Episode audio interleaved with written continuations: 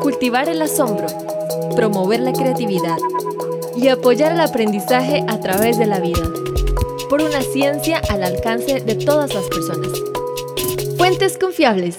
Ciencia Ciudadana. Con Alejandra León Castellá.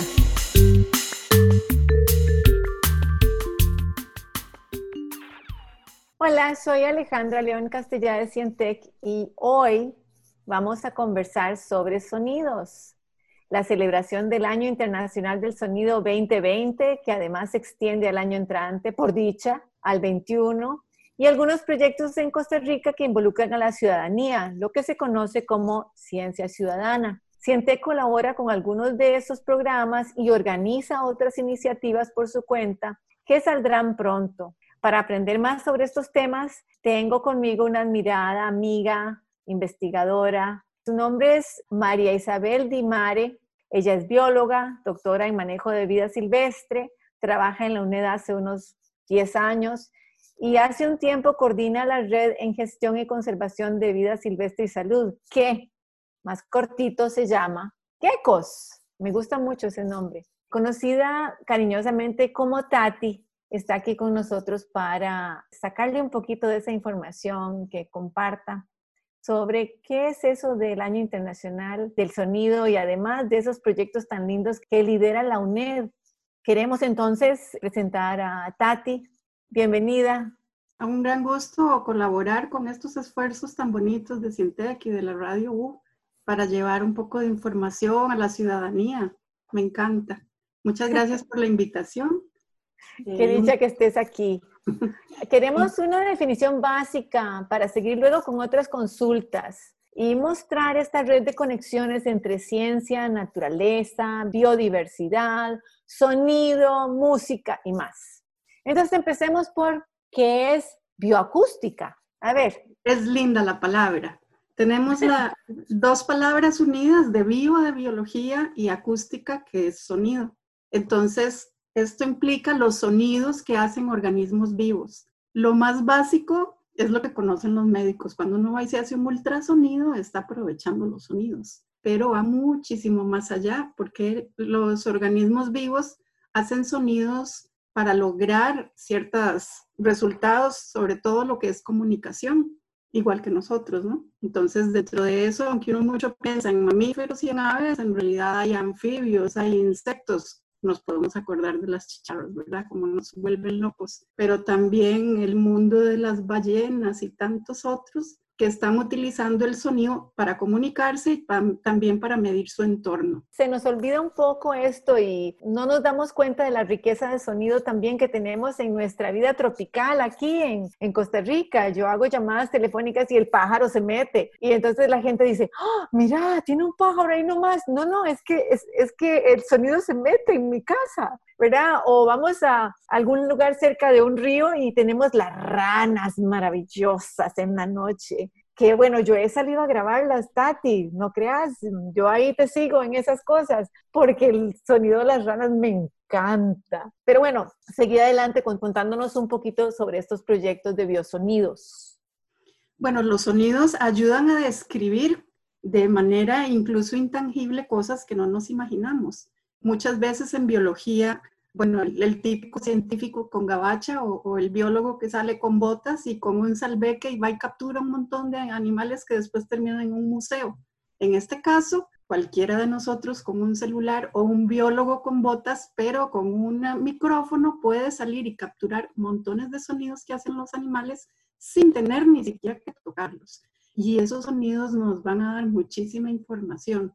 Imagínense que se puede capturar incluso el sonido de una ballena. Hay una bióloga que fue a ver ballenas y se le ocurrió meter el celular en una bolsa de ciclo que meterlo entre el agua y grabó sonidos de ballenas que están ahorita disponibles en la plataforma que hemos desarrollado de, de biosonidos. Pero igualmente hay sonidos que hacen, por ejemplo, las crías de los cocodrilos y muchos organismos que no nos imaginamos. Es más, a veces cuando los escuchamos nos quedamos, nos asustamos y, y, son señales que ellos están desarrollando. Bueno, está ahí otros sonidos que no escuchamos porque están fuera de nuestro rango, como los que realizan elefantes o murciélagos. Los elefantes hacen sonidos tan graves que viajan Las ondas son tan grandes que pueden viajar por la Tierra y pueden comunicarse ellos a kilómetros. Antes no se entendía cómo, parecía que se estaban entendiendo y fue así.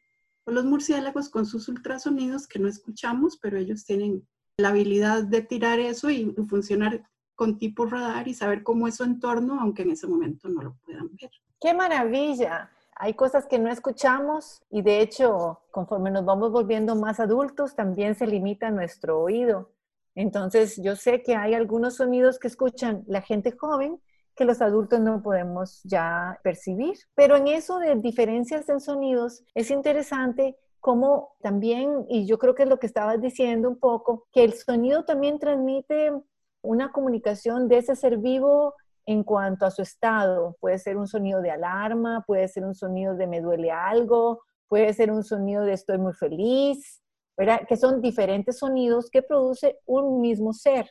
Así es. Puede ser para comunicarse con su grupo familiar, puede ser para dar eh, información a otros que están más allá, como diciendo muchas veces con las aves cantando, están diciendo, este es el campito mío, usted aquí no se meta. o cuando hay una madre con crías, entonces eh, hacen un cierto canto, entonces sustituye el macho y la hembra.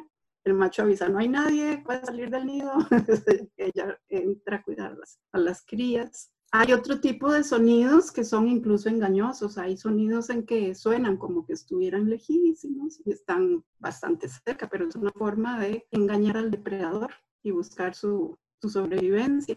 O los sonidos que son para estudiar el entorno, que no es para comunicarse con otros, sino para medir cómo están, que sería como el caso de los murciélagos, que emiten sus sonidos, que rebotan y después ellos los vuelven a, a captar, las ondas sonoras y con eso ellos se dan cuenta de si están en un lugar pequeño o grande. Y eso es muy interesante porque la gente está acostumbrada a asustarse con murciélagos y piensan que si entran en un lugar donde hay, los van a morder y llenar cuantas cosas. Y lo que hay que hacer es quedarse queditos porque más bien empiezan a correr y a gritar y se asustan los murciélagos y pierden el control. Entonces ya sí se puede tal vez tropezar y golpear a alguien, pero sin querer pero ellos saben exactamente qué es lo que hay alrededor gracias a esas ondas sonoras. Entonces, con quedarse tranquilos no pasa nada.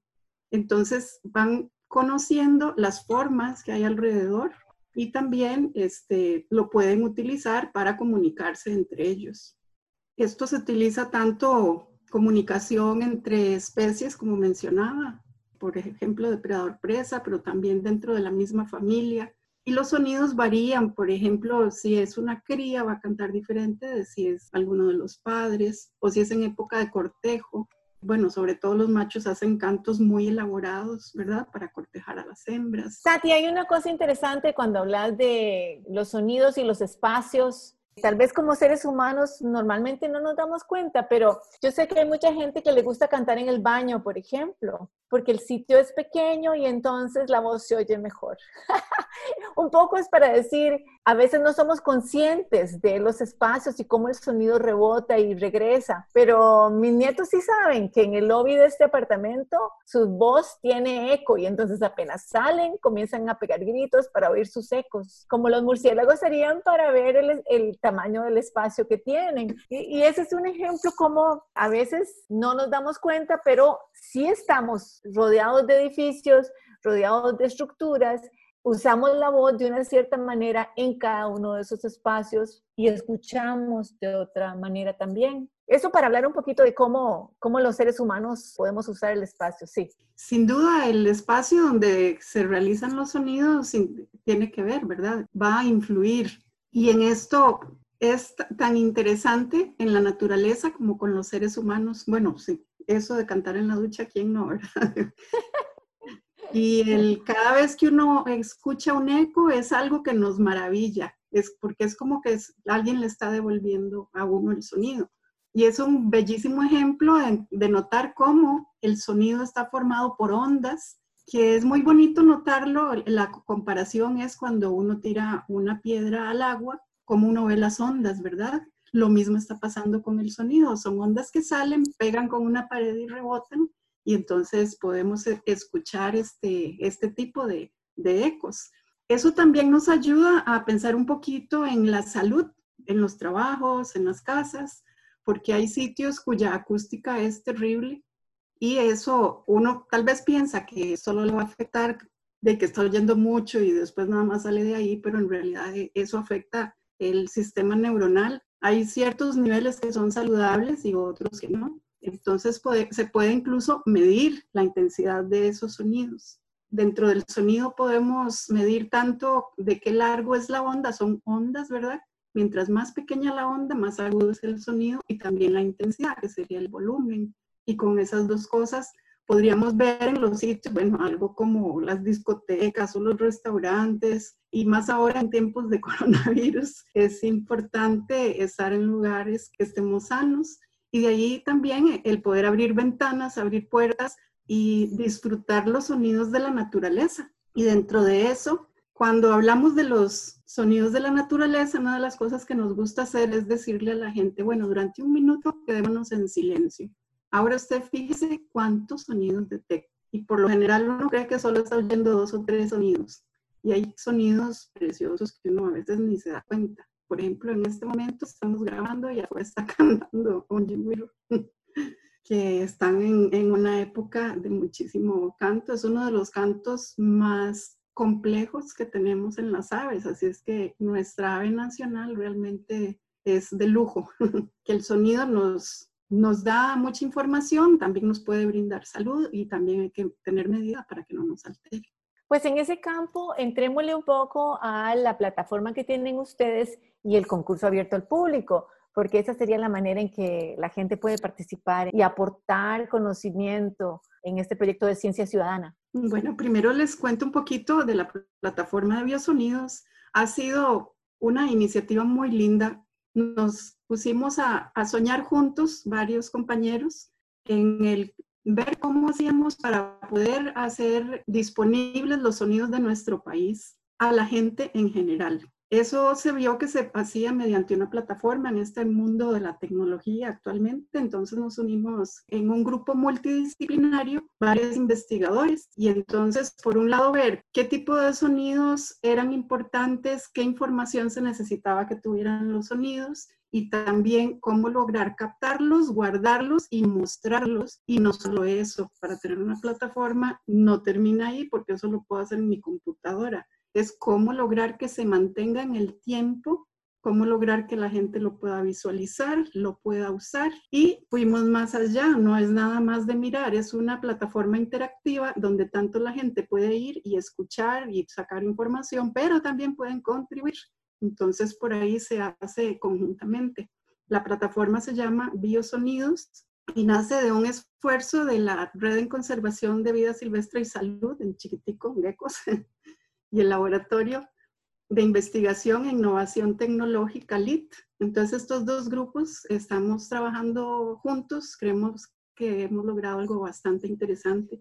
Dentro de eso, nombrar que Costa Rica es uno de los países con más alta biodiversidad. En nuestro país hay el 4% de la biodiversidad del mundo. Asimismo son los sonidos. Imagínense que no tenemos que ir a buscar y sacar fotos y capturar los animales, podemos grabarlos y ya estamos guardando la información de ese 4% de la biodiversidad. Y cada organismo tiene un repertorio de sonidos, no es un solo sonido. Los sonidos son diferentes según la, el momento en, en que están. Bueno, dentro de esto, dado que estamos en el año del sonido, nos unimos a varios grupos internacionales y la idea fue desarrollar varias actividades en este año. Dentro de eso, iniciamos con talleres de cómo grabar con el celular para que cualquiera pueda grabar si quiere.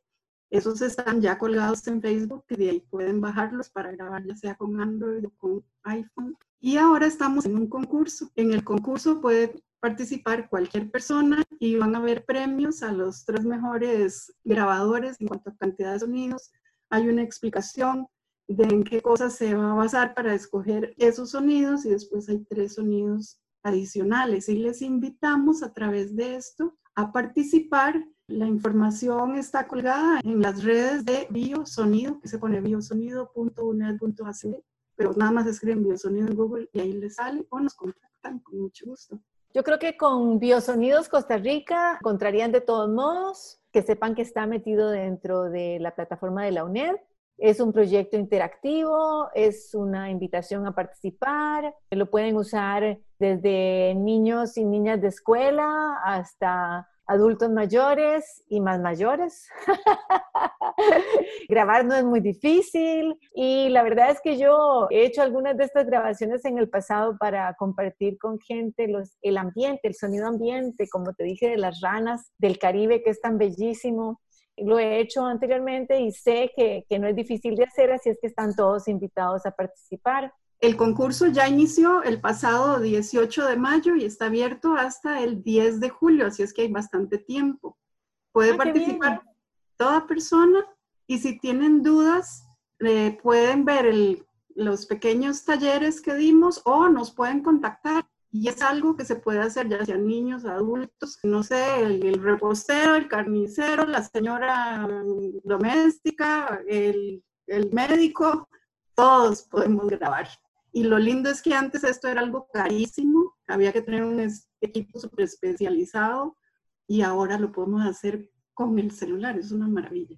Claro, no, y esto está abierto a todos. Este, yo quisiera entonces finalizar agradeciendo a Tati por habernos acompañado hoy y decirles que Cientec también está colaborando con este proyecto de Biosonidos pero además, en este año internacional del sonido 2021, estamos desarrollando unas instalaciones interactivas para conectar ciencia, tecnología, música y juego. En este campo, nosotros en Cientec hemos estado desarrollando un instrumento grande de tubos que el público toca y con el cual se construyen sonidos y hasta se pueden tocar canciones. Hemos estado últimamente en el afinamiento de algunos de estos para tener un modelo de prototipo y la idea de Cientec es ofrecer un paquete que incluye un taller de construcción de instrumentos musicales con materiales sencillos y estamos haciendo los últimos detalles de este paquete para ofrecerlo a parques, centros educativos, centros comerciales y más. Creemos que es importante llevar estas herramientas de juego y de investigación, pero ante todo de estímulo a la curiosidad de las personas para que la gente se involucre en estos campos y siga aprendiendo, que es nuestro fin, estimular la curiosidad y que la gente siga aprendiendo, incorpore más ciencia en su vida. Muchas gracias. Muchas gracias. Una producción de Cientec y Radio U.